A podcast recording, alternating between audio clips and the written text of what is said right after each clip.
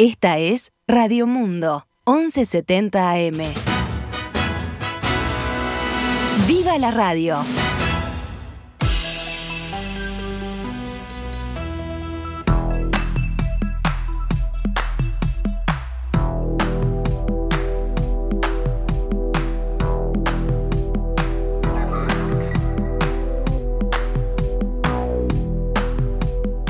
12 horas 7 minutos, damos comienzo a una nueva edición de Noticias al Mediodía en este jueves 21 de octubre del año 2021 cuando actualizamos la información para todos ustedes. Comenzamos con temas de la emergencia sanitaria. El Ministerio de Salud Pública informó que quedó habilitada la agenda de terceras dosis para todas las personas entre 18 y 59 años que tengan el esquema completo de Pfizer y tengan enfermedades crónicas o con síndrome de Down. La cartera recomendó especialmente la administración de la dosis de refuerzo a este tipo de población porque tienen mayor riesgo de padecer un cuadro grave de COVID-19 para lo que no se requiere una justificación médica. Los cupos se adjudicarán de forma escalonada, siempre que hayan pasado como mínimo seis meses desde la administración de la segunda dosis y a los seis meses mínimo de haber cursado la infección por COVID-19, según se señala en el comunicado de la cartera. En este sentido, el Ministerio de Salud Pública también informó que el resto de la población comprendida en esta franja también podrá anotarse para recibir la tercera dosis.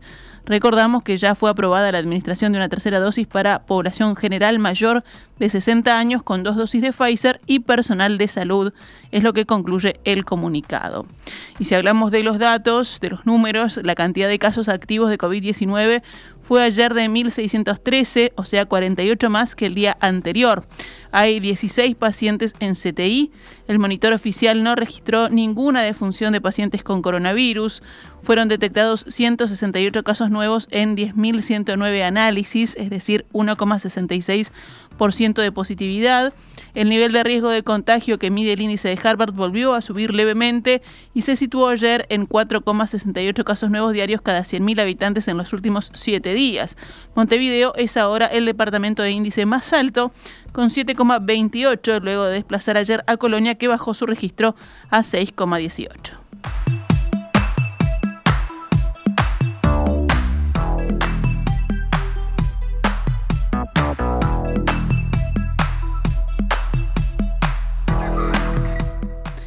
El intendente de Salto, Andrés Lima, y el alcalde de la ciudad argentina de Concordia, Alfredo Francolini, pidieron que para las personas con la pauta vacunal completa se autorice el cruce del puente sin más requisitos. La medida se aplicaría solo para las llamadas familias binacionales.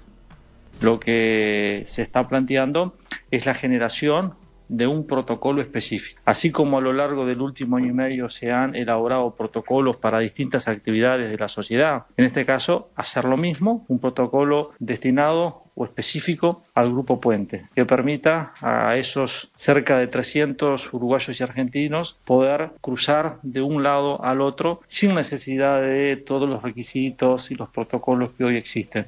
Y que simplemente exhibiendo el o acreditando la vacunación, el hecho de tener dos dosis en el caso de Argentina Concordia, tres o dos en el caso de Salto, se pueda cruzar libremente. Creo que de esa manera vamos a aportar una, una solución. Hasta ahora Argentina habilitó el cruce de 350 personas por día, pero exige vacunación completa y test negativo de coronavirus al entrar y al salir. Si el cruce es por más de 72 horas, la persona tendría que someterse a hasta cuatro pruebas. El intendente de Concordia, Alfredo Francolini, dijo que el tema será analizado en el municipio con el gobernador de la provincia para que se eleve a la nación. Lima y Francolini entienden que el protocolo dificulta a quienes por motivos estrictamente familiares y laborales deben cruzar periódicamente la frontera y piden a ambos gobiernos nacionales que solo se requiere el régimen de vacunación completo. Seguimos adelante con más información.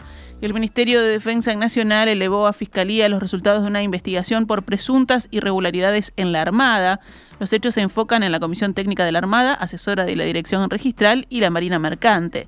El ministro, Javier García, ordenó una investigación interna por viáticos no justificados en inspecciones de barcos. El periodo estudiado abarca los años 2015 a 2020. En principio se constató que se cobraron viáticos sin realizar las inspecciones correspondientes. Una veintena de oficiales ya declararon en la investigación interna entre ellos los comandantes de la Fuerza de Mar, Leonardo Alonso y Carlos Avilleiras.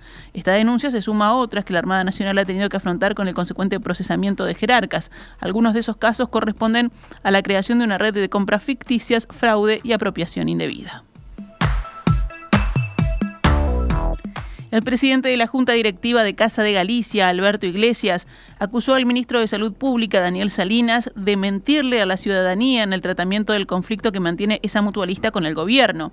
El enfrentamiento empezó el fin de semana pasado, cuando Casa de Galicia emitió un comunicado a sus socios en el que denunciaba que el Poder Ejecutivo le niega el acceso a un nuevo fideicomiso estatal para obtener un préstamo de un banco privado por 12 millones de dólares y, en consecuencia, la mutualista entraba en concurso de acreedores. Ayer, en conferencia de prensa, Iglesias expresó que el ministro Salinas mide con distinta vara a las mutualistas. Indicó que todas las instituciones de salud están endeudadas en mayor o menor medida y acusó a Salinas de aplicar diferentes criterios a la hora de brindar apoyo económico desde el ministerio.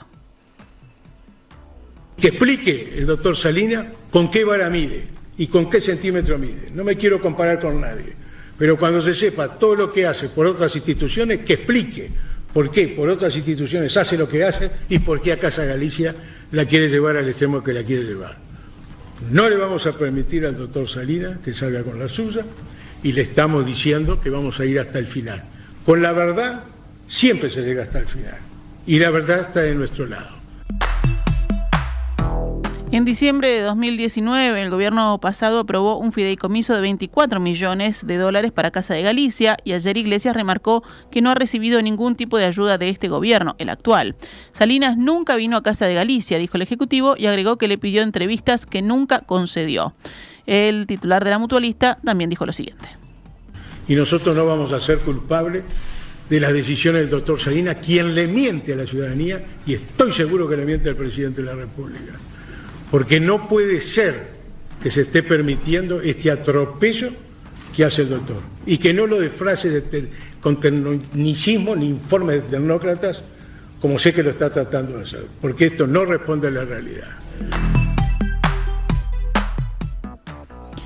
El ministro de Trabajo, Pablo Mieres, confirmó que el Poder Ejecutivo presentó un proyecto de ley al Parlamento para extender dos meses más, o sea, hasta enero inclusive, el programa Oportunidad Laboral conocido como Jornales Solidarios. Además, dijo sobre, este proyecto que se dan otros dos meses, o sea, hasta marzo, que vienen a ser como un seguro de paro parcial y explicó eso en rueda de prensa.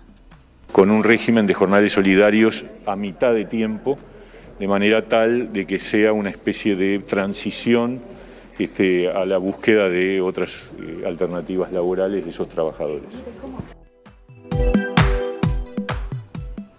El canciller brasileño Carlos Alberto Franza transmitió el lunes pasado a su par uruguayo Francisco Bustillo que su gobierno no se expresará ni a favor ni en contra de la decisión de la administración Lacalle Pou de negociar un acuerdo con China, según fuentes del Poder Ejecutivo citadas hoy por el semanario Búsqueda.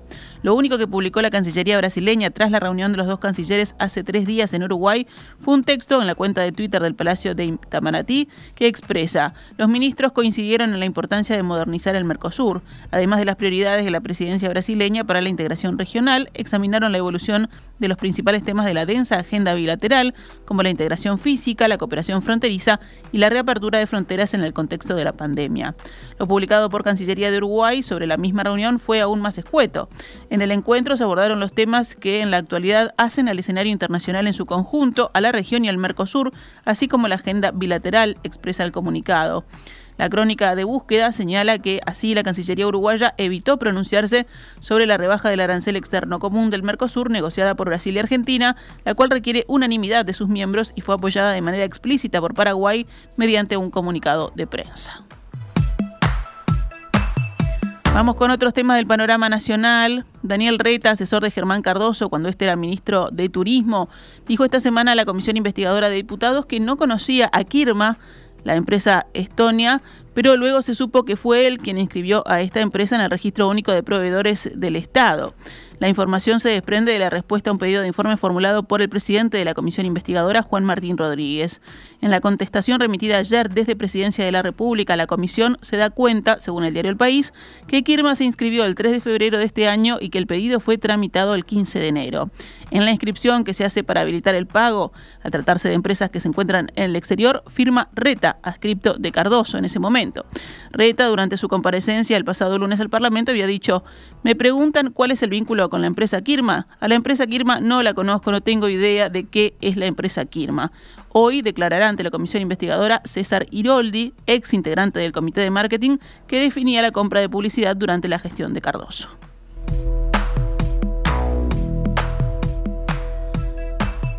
La Intendencia de Montevideo detectó entre pacientes de sus policlínicas 223 casos de desnutrición en niñas y en embarazadas en los últimos cuatro meses. La detección fue hecha por un programa que puso en marcha la comuna a través de su plan ABC para atacar la malnutrición por déficit infantil y en embarazadas, según consigna el semanario Búsqueda. La intendenta Carolina Cose explicó durante una charla organizada por la Universidad Católica el viernes 15 que hasta ahora no se conocía cuál era el estado de seguridad alimentaria de los niños de 0 a 3 años y las embarazadas que se atienden en las 23 policlínicas municipales de Montevideo. El programa de apoyo alimentario ABC comenzó a elaborarse en diciembre del año pasado y se empezó a implementar en julio de 2021. La directora del Departamento de Salud de la Intendencia, Virginia Cardoso, explicó que la idea es trabajar nutricionalmente con las familias para que cada vez vayan teniendo más herramientas para hacer una mejor elección de los alimentos, aprendiendo cuáles son los nutrientes críticos que afectan el desarrollo, dijo Cardoso. Una encuesta de equipos consultores realizada a fines de septiembre indica que el 52% de los uruguayos aprueba la gestión del presidente Lacalle Pou, mientras que el 33% la desaprueba. 14% tiene juicios intermedios o no opina sobre el tema. Respecto a la medición anterior, que fue en agosto, la aprobación creció 3 puntos, de 49 a 52%, y la desaprobación creció un punto, de 32 a 33%. Ambos movimientos están dentro del margen de error. Según la consultora, mirado en perspectiva de mediano plazo, los juicios sobre el presidente parecen haberse estabilizado, con leve recuperación en los últimos dos meses, luego de la caída fuerte del mes de julio, cuando la aprobación había llegado a su mínimo de 47%.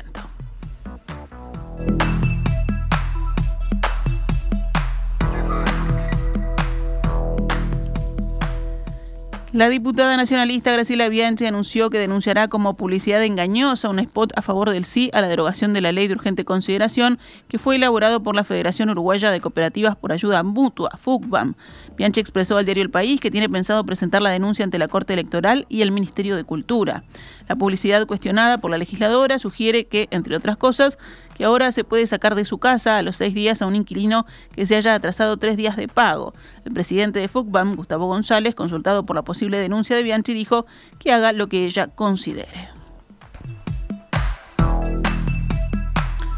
Cerramos con otras noticias. Un fuerte estruendo escuchado poco antes del mediodía de ayer por habitantes de Cerro Largo y Rivera, que vieron un objeto luminoso en el cielo y sintieron vibrar vidrios y paredes, es compatible con el ingreso de un gran meteoro en la atmósfera de la Tierra que se denomina un bólido. Así lo explicó en un comunicado Gonzalo Tancredi, astrónomo e integrante del Departamento de Astronomía de la Facultad de Ciencias de la Universidad de la República. Según informa la diaria, el objeto ingresó a la atmósfera a una altura de 100 kilómetros por encima de la superficie entre Melo y Aceguá, localidades de Cerro Largo, y terminó su trayectoria al norte de esa zona, pero en territorio brasileño.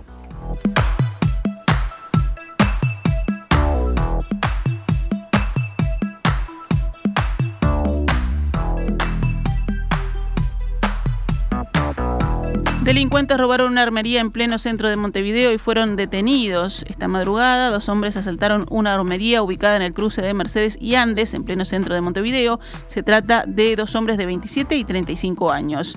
El de 27 años tiene antecedentes por rapiña y hurto y el segundo tiene 10 antecedentes por hurto, además de procesamientos por estupefacientes, rapiña y receptación. La policía revisó las cámaras de videovigilancia e identificó a uno de ellos quien fue localizado en Rondó y Valparaíso. El hombre fue detenido y se constató que llevaba consigo varias armas y cartuchos. Más tarde fue detenido el segundo delincuente involucrado en el hecho, al que se le incautaron 800 pesos. Se presume que vendió el arma en una boca de venta de drogas. Ambos detenidos están a disposición de la justicia. Personal del área de investigaciones de la zona operacional se hizo cargo de las diferentes actuaciones.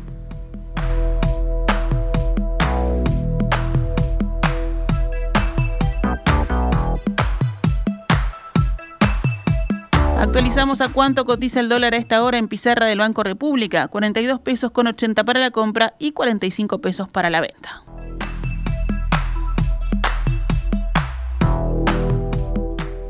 Vamos rápidamente con el panorama internacional. En Alemania, los tres partidos que trabajan para formar la próxima coalición de gobierno dijeron esta mañana que quieren que el actual ministro de Finanzas, el socialdemócrata Olaf Scholz, asuma como canciller en la semana del 6 de diciembre. El cronograma es ambicioso, dijo Volker Wissing, secretario general de los liberales, en el inicio de las negociaciones formales para acordar una coalición con los socialdemócratas y los verdes. Alemania necesita tener un gobierno estable lo más pronto posible, agregó. Las tres formaciones tienen programas muy diferentes y desde principios de octubre están tratando de formar una coalición inédita sin, sin los conservadores de Angela Merkel, que registraron el peor resultado de su historia en las legislativas del 26 de septiembre. El viernes pasado sentaron las bases de su futura alianza al presentar un acuerdo preliminar de gobierno de 12 páginas que recoge los principales puntos de entendimiento y las reformas que quieren llevar a cabo en los próximos cuatro años. Entre otros temas, acordaron no subir los impuestos, respetar los límites del endeudamiento o adelantar el abandono del carbón como fuente de energía en el año 2030. España manifestó a las instituciones europeas que avancen más rápido en las definiciones de medidas para enfrentar la crisis desatada por el alza en los precios de la energía, según dijo hoy el presidente del gobierno español, Pedro Sánchez. En el gobierno de España nos gustaría ir más rápido, pero también en Bruselas y en la Unión Europea los pasos se dan a un ritmo menos intenso del que desearíamos, dijo el mandatario al llegar al Consejo Europeo para una cumbre de líderes del bloque. En la visión de Sánchez, el conjunto de propuestas lanzado la semana pasada por la Comisión Europea son recomendaciones a los países del bloque para enfrentar el alza de precios de la electricidad. Es un buen primer paso, dijo. No obstante, recordó que la Comisión encomendó un estudio sobre la evolución en los precios de la energía que deberá estar listo a mediados de noviembre. Con esas informaciones, los líderes europeos deberán volver a discutir la cuestión en otra cumbre en el mes de diciembre. Después de analizar el estudio encomendado por la Unión Europea, continuaremos viendo cómo la Comisión propone más medidas. Insisto, nos gustaría que fuéramos más rápido, pero también estos son los tiempos de Bruselas, añadió Sánchez. En la reunión de líderes europeos realizada en octubre en Eslovenia, el mandatario español había formulado un llamado a la Unión Europea a actuar con audacia para enfrentar el alza de los precios de la energía ante la proximidad del invierno boreal. En Turquía, el presidente Erdogan amenazó con expulsar a los embajadores de 10 países, entre ellos Alemania, Estados Unidos y Francia, luego de que lanzaran un llamado a favor de la liberación del opositor Osman Kavala. He dicho a nuestro Ministerio de Relaciones Exteriores que no podemos darnos el lujo de albergarlos en nuestro país, afirmó el mandatario según declaraciones publicadas por varios medios turcos. El opositor, nacido en París, se enfrenta a una serie de cargos vinculados a unas protestas antigubernamentales de 2013 y el fallido golpe militar del año 2016. En un comunicado conjunto, los embajadores de Estados Unidos, Alemania, Canadá, Dinamarca, Finlandia, Francia, Nueva Zelanda, Noruega, Países Vascos y Suecia indicaron que su encarcelamiento proyecta una sombra sobre Turquía y pidieron una resolución justa y rápida del caso. El Ministerio de Asuntos Exteriores convocó a los 10 diplomáticos y juzgó como inaceptable su llamado. Cerramos con el panorama deportivo. Peñarol le ganó anoche a City Torque y se puso al menos hasta hoy primero solo en la tabla del torneo clausura. El carbonero quedó además a un punto de plaza, líder exclusivo de la tabla anual, que hoy puede ser alcanzado por Nacional si el tricolor derrota a Wanderers. La séptima fecha del clausura ya tiene cuatro partidos disputados y se completará hoy jueves. Los resultados de ayer, bueno, como dijimos, Peñarol venció a City Torque 3 a 1, Rentistas venció, Villa Española también 3 a 1, Fénix y Liverpool empataron 1 a 1 y Plaza Colonial empató también 0 a 0. En los partidos de hoy se enfrentarán Boston River Cerrito a las 13.15 en el Parque Artigas, a las 15.30 Progreso Deportivo Maldonado y a las 20.30 Wanderers Nacional.